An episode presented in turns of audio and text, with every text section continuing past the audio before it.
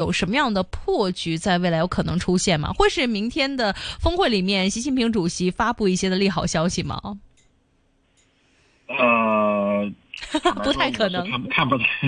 对对对对。OK OK。虽然我也想，内心深处我还是很希望能够。对对，我们也希望有有利好，但客观来说的话，其实预期不高的啊。嗯嗯，其实，在这样的一个世界的峰会当中啊，很多人都密切关注到，到底这一次呃，中国会与呃沿线国家会有什么样的一些的合作？大家很多人也猜测，在这一次的峰会当中啊，会呃，我们看到主席也会和环球方面多国的一些的领袖商讨现在环球的一些的局势，也包括热议的话题。相信以巴局势会是其中之一。之前呢，我们也提到，不少专家也说，这一次的以巴跟俄乌其实有巨大的一个分别。呃，起码这样的一个实力悬殊。啊，可能会为这一场战争早一点画上句号。但是这一场的战争现在持续到现在，也看到啊有人质或者说很多普遍方面的一个消息透露出来。你们觉得这一次的地缘政治会不会令到环球方面对于资源的看法再次有一个更恶劣的一个演变呢？跟之前俄乌一样？呃。正常来说，因为其实我们是做资管的公司啊，我们不是很多政治的专家，所以其实，呃，从个人的判断上来说的话，我们对于战争其实未来的走向，呃，暂时是没有太多主观的判断，呃，但是从目前来看的话，嗯，肯定是没打完，而且呢，就是暂时目前看到的，就是它没有。还没有扩大啊，但是大家都说可能会未来会扩大化啊，这次会，呃，跟过去怎么怎么不一样，但暂时是没有看到的。而且对于油价的影响呢，我们也可以看到，其实油价在刚开始突出了一波，结果现在呢又，呃，转头冷静下来了。呃，还是期望世界和平吧，因为现在其实我觉得本质上，不管是俄乌战争也好，还是现在的这个，呃，局部的巴以冲突也罢啊，其实我觉得。呃，底层的根本的逻辑呢，就是整个世界的这个经济，啊，就是生产力发展到今天，它已经陷入了一定程度上的停滞。就是过去二十年受益于这个科技革命啊，受益于这个量化宽松啊，那么全球的经济都得以发展，我们可以一起把蛋糕做大。嗯，那么相对来说，嗯，大家和和气气的啊。那么到了现在这个程度，按照经济学上来说的话，其实现在科技对于生产力的贡献已经达到了一个瓶颈。当然，我们都希望 AI 是下一个科技转折点，但目前看来呢，呃，还没有那么快。那么，而且这个量化宽松啊，呃，又又变成了量化收紧，Q QE 变成了 QT。那么，所以其实到现在呢，整个经济的。呃，从一个大家把蛋糕做大的一个情况来看，现在就蛋糕就很难再做大了。到这个时候呢，呃，分蛋糕的时候矛盾就会出来了啊。是。呃，坦白说，这个具体这个冲突会怎么演绎啊？我我我相信，我还是基于事实吧，关多关注新闻啊。我们不好做轻易的做判断。没错。但是我觉得肯定，这个冲突应该还不是最终的终点。呃，随着这个，只要没有下一轮科技革命出现，未来跟这种局部的摩擦还会有，还会有啊。嗯嗯，这一些现在市场方面非常关注的一些的地缘政治，令到现在各国之间的一个走动啊，或者说外交的一个形式，受到世界方面密切的关注。最近这个这几天，我们也看到啊，市场很多一些的资金对中国股市方面有一些的新的看法、新的部署。你们其实怎么看这一次中国复苏方面这一次呃这个经济数据，以及实际我们的吸引力和地缘政治带来的未来影响呢？呃，是这样的，就是中国的现在的宏观数据，至少我们看到的情况，就是不像上半年那么惨了啊。就是说，呃，特别是最近的两三个月，啊，就是上如果说上半年的数据，呃，二季度数据都是特别特别，嗯，比较比较不乐观的话，那么其实整个，呃，九月份的一些宏观数据，或者是甚至说，其实八月份开始，我们看到的就是应该是应该说是一个叫喜忧参半吧。啊，喜忧参半的这么一个情况，啊，比方说这个制造业 PMI 你又站上枯荣线了，那比方说这个你的啊你的融资啊就是房贷可能稍微稍微又好看一点了，啊，这个都是比较令人振奋的地方。但是呢，同时啊你的你的 CPI 依然是处在一个一个零的边缘啊，那么基本上显示出你的整个的需求内部的需求还是不是很提振的。那么整个出口数据也不是特别好，啊，那么货币呢还是处在一个收紧的状态，所以其实整个呢是有一个，呃，现在的宏观呢就是我们现在叫 L 型，可能已经找到了 L 型横过来的那个底，但是会不会翘头有一个复苏啊？这个还有待商榷。那么对于市场的情况呢，其实我们看到呢，就是现在呢，因为呃内部呢可能说就是中国的宏观情况啊，就是说再往下你说再要再要恶化的话，我觉得需要有一些事件方面的，呃。导火导火线有一些事件去 trigger 它，呃，就目前来看的话，如果基于现在的情况来看，可能已经见底了，但见底并不会带意味着很快就复苏会回升。那么现在呃，所以其实，在叠加外围，其实我觉得一直是在过去的几次里面，我们一直反复强调，现在外围的局势其实是非常紧张的。不管是刚才的说的这个地缘政治局势也好，还是这个金融的一个。呃，脆弱性就是金融这根弦，我们觉得海外的这根金融的弦已经绷得非常非常非常的紧了，啊，已经就是就是很容易就断裂了啊，就是其实外围还是很紧张的，呃，所以可以看到呢，就是其实外资还在持续的撤出，啊，它其实不光的是撤出咱们中国，呃呃，不光是通过港股，就是沪深港通流出呃内地的股市，其实它在全球范围内啊。凡是跟高杠杆沾边的，啊，凡是跟呃，就是就是企业的基本面，它的现金流不是那么健全、健康的，小型的，啊，其实都有看到呃比较明显的下跌，甚至说大家其实可以看一下美股的一些银行股的指数，美股的 REITs，啊，就是这种这种 REITs，包括一些像小盘股，啊，从六月底开始美债利率狂飙以后。他们都出现了明显的下跌，其实都是跌的，不光咱们。有的人说说中国太惨了，美国多好多好，其实这都是掩盖的假象。对，美国真正好的其实就是那咱们所谓的 magnificent magnificent seven，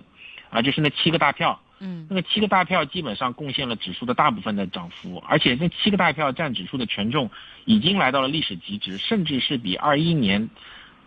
大跌以前就是呃比例这个这个权重还要高。啊，这个过分拥挤的交易肯定是不可取的啊。那那，而且这个美债收益率呢，从我们的判断呢，还没还没到顶，还有极大的还有往上的空间。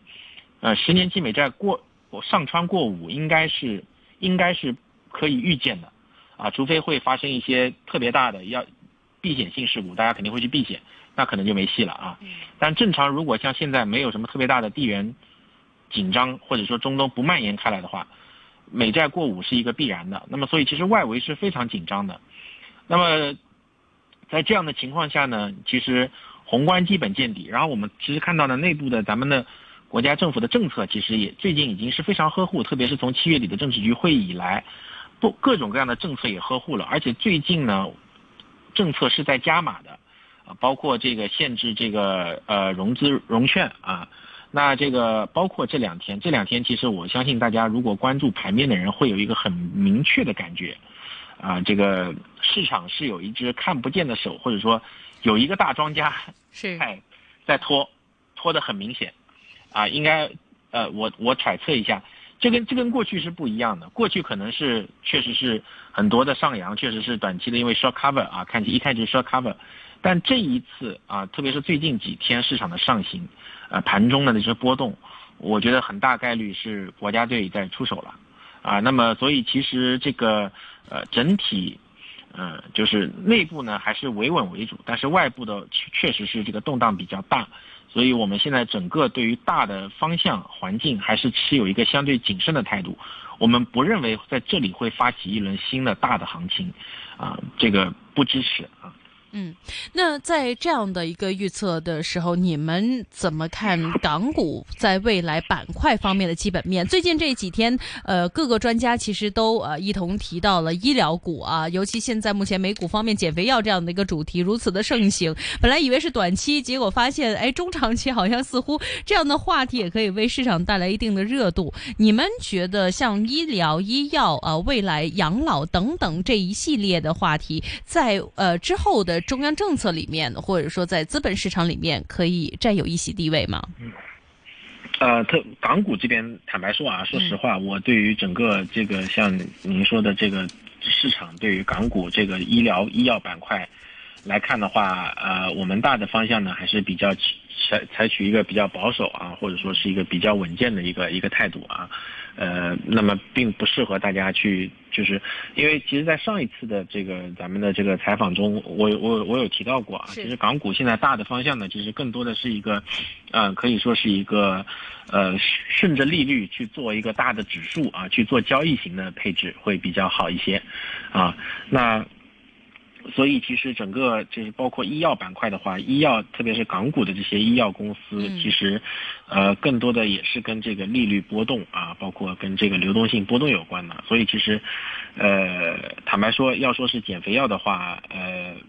我觉得从个人的判断上来说的话，我不建议大家去长期的去，呃呃，持有在当前的环境下，依然是一个短期炒作的方向啊，很短，做短线啊。嗯，很短啊，而且做短线。呃，今天我们也看到，其实港股方面消息不太多，但是我们看这个 A 股方面呢，今天盘面上其实央企集中发布增持的公告，受到市场极大的关注，也令到一众大金融股、大金融股呃走强，带动了指数的反弹。而且港股方面看到一众的券商股走势也不错。你们其实怎么看这一些的央企的举动？呃，坦白说，这个是比较。比较比较，它这只能是表个态，但实质上坦白说，对于市场的本身的生态的运行的逻辑和生态结构来说，呃，没有什么太多的好处。是是是是是。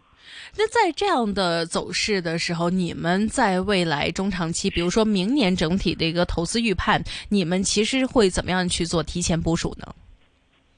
呃，整个的大的，我们就是觉得。从现在四季度开始到明年的上半年，呃，这个市场全整个市场的金融金融的环境都会绷得非常紧，在这个半年，我们只会按照这个呃，就是相对来说比较保守的策略去做配置，而不采取进攻。还现在还没到选择行业的，或者说选开始配置的时候，啊，现在我觉得未来的一个季度到两个季度应该都是防御为主。嗯嗯，既然防御为主，我们就来看一下一众资源方面啊，到底现在目前受到环球外围怎么样的一个因素所影响到啊？首先说一下这个国际原油方面，呃，最近这几天有所回软啊，市场也预期美国和委内瑞拉方面会呃很快达成协议啊，放松对他们的原油出口制裁，而且呢，这一次有一些的交易商也预计，我们刚刚谈到的以巴冲突啊，可能会限制于在加沙地带，所以呢，短期之内也不会威胁到。到石油的供应啊，OPEC Plus 再加上之前俄罗斯方面的一个举动等等，你们其实怎么看这个原油方面现在的一个处境呢？呃，原油肯定现在未来的长期呢，肯定不会是像以前了有这么大明显的周期啊，不像二零一一年，包括二零一五一六年到现现在，现在的它的周期性相对来说已经比较熨平了啊，就没有像过去两三轮周期的波动那么大了。但是整个上来说的话，油价依然是反映了，就是我们一直说油价就是反映了整个全世界的经济发展。那么毫无疑问，就是我们现在对经济的判断肯定是在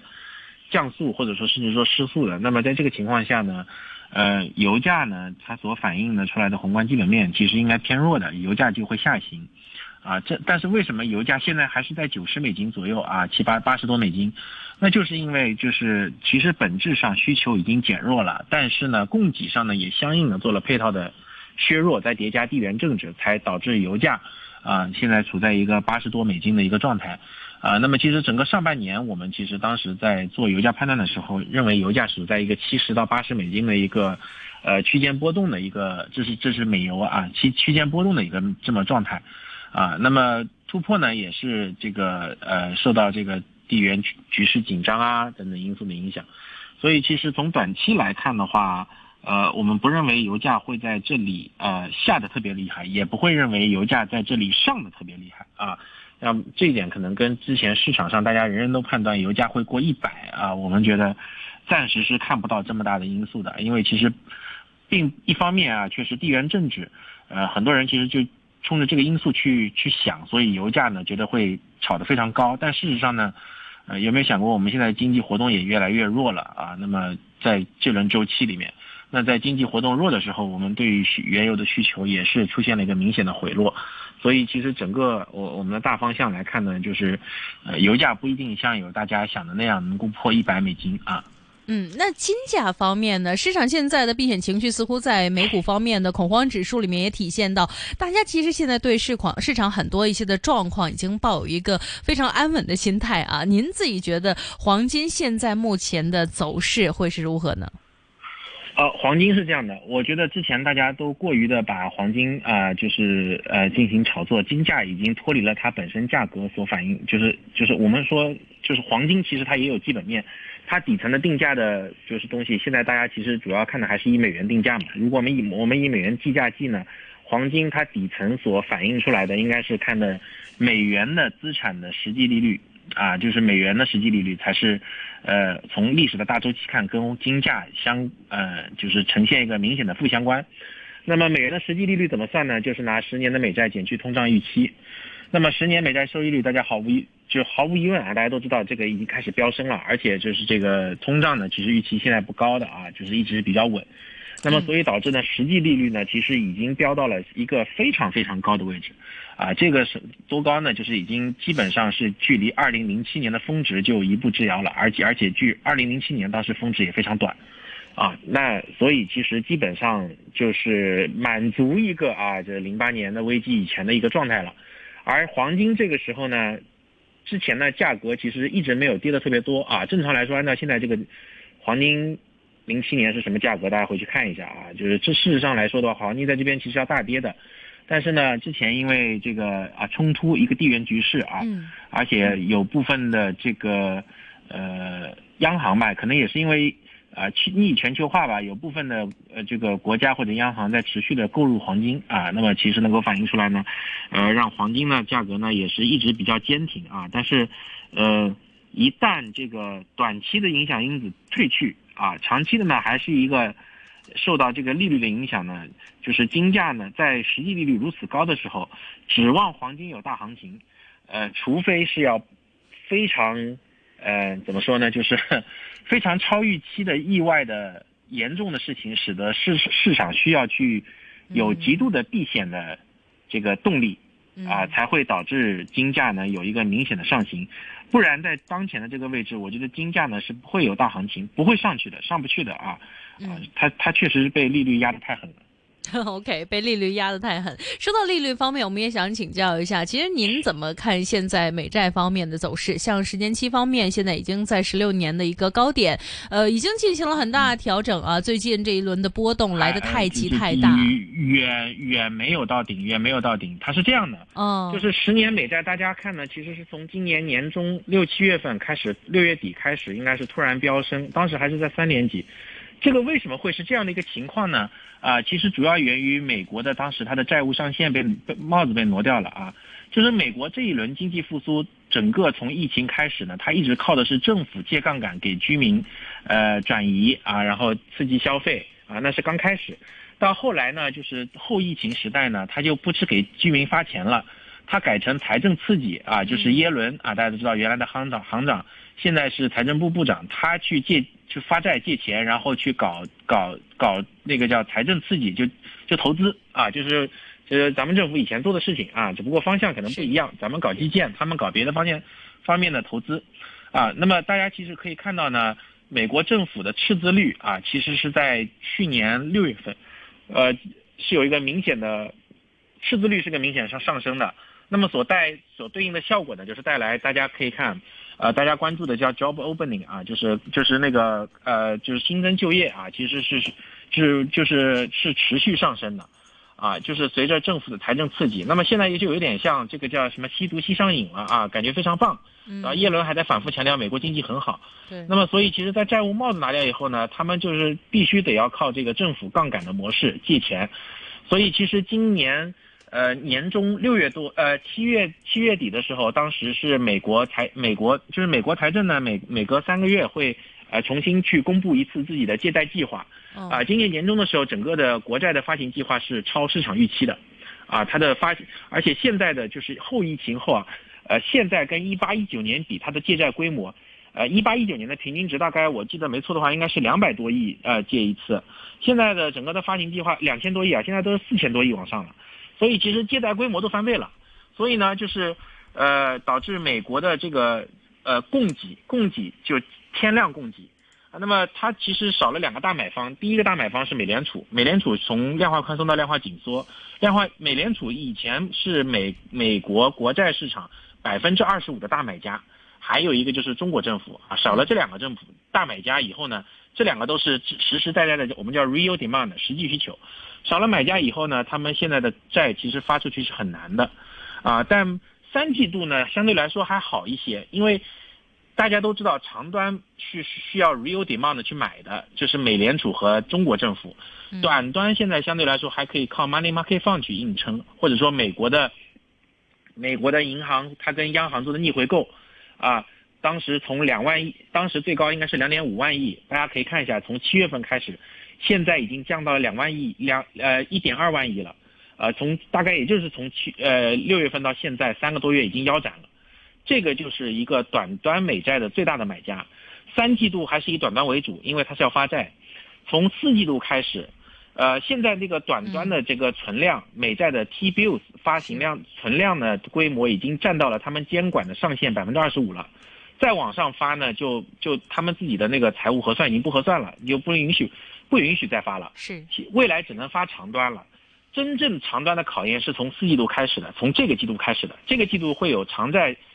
发行比例会占到百分之四十，嗯，啊，明到明年一二季度还会进一步提升，所以真正长单利率上行的考验才刚刚开始，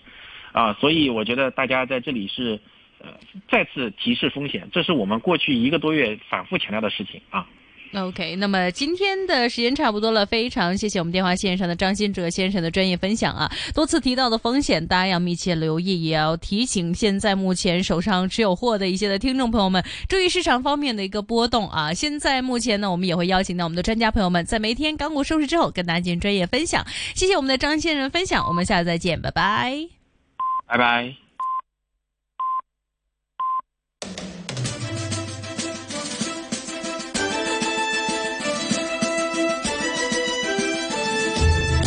香港电台新闻报道。傍晚六点，香港电台由郑子燕为您报道本节新闻。国家主席习近平会见来华，出席一。